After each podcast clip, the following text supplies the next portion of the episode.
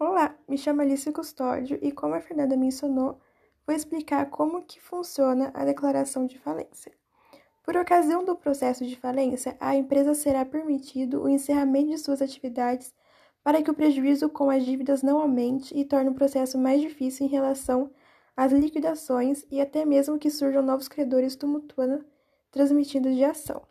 As dívidas serão relacionadas e o objetivo do processo é que todos os credores recebam de forma proporcional daquilo que for arrecadado do patrimônio existente.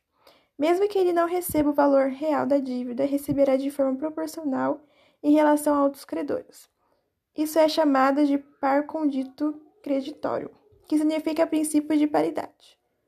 Esse princípio visa evitar que ocorra divisão de forma injusta e que algum credor fique sem receber. Inicialmente, é feita a declaração de falência quando essa declaração é solicitada por algum credor, será feita a citação da empresa falida para que possa defender-se.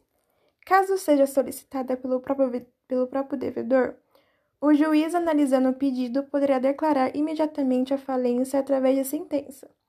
Na declaração de falência, o, ju o juiz nomeará um síndico e, um caso, pode, inclusive, determinar a prisão preventiva do falido.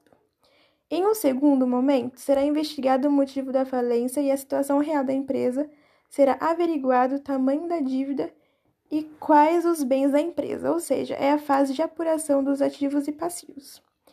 Essa fase é chamada de fase investigativa, pois será este momento de averiguar como a empresa falida foi conduzida e quais são os créditos existentes. Separam-se os tipos de crédito para estabelecer as prioridades nos pagamentos. A terceira fase do processo é a liquidação. O valor correspondente ao que foi arrecadado com as vendas dos ativos será distribuído para pagamento de credores. Com o pagamento dos credores, encerra o processo de falência.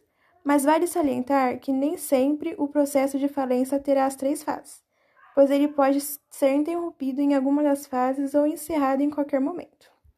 Esse processo de falência também poderá ocorrer durante a recuperação judicial que também é regulamentada pela Lei de Falências e trata-se de uma tentativa de reorganizar a situação da empresa para evitar a falência.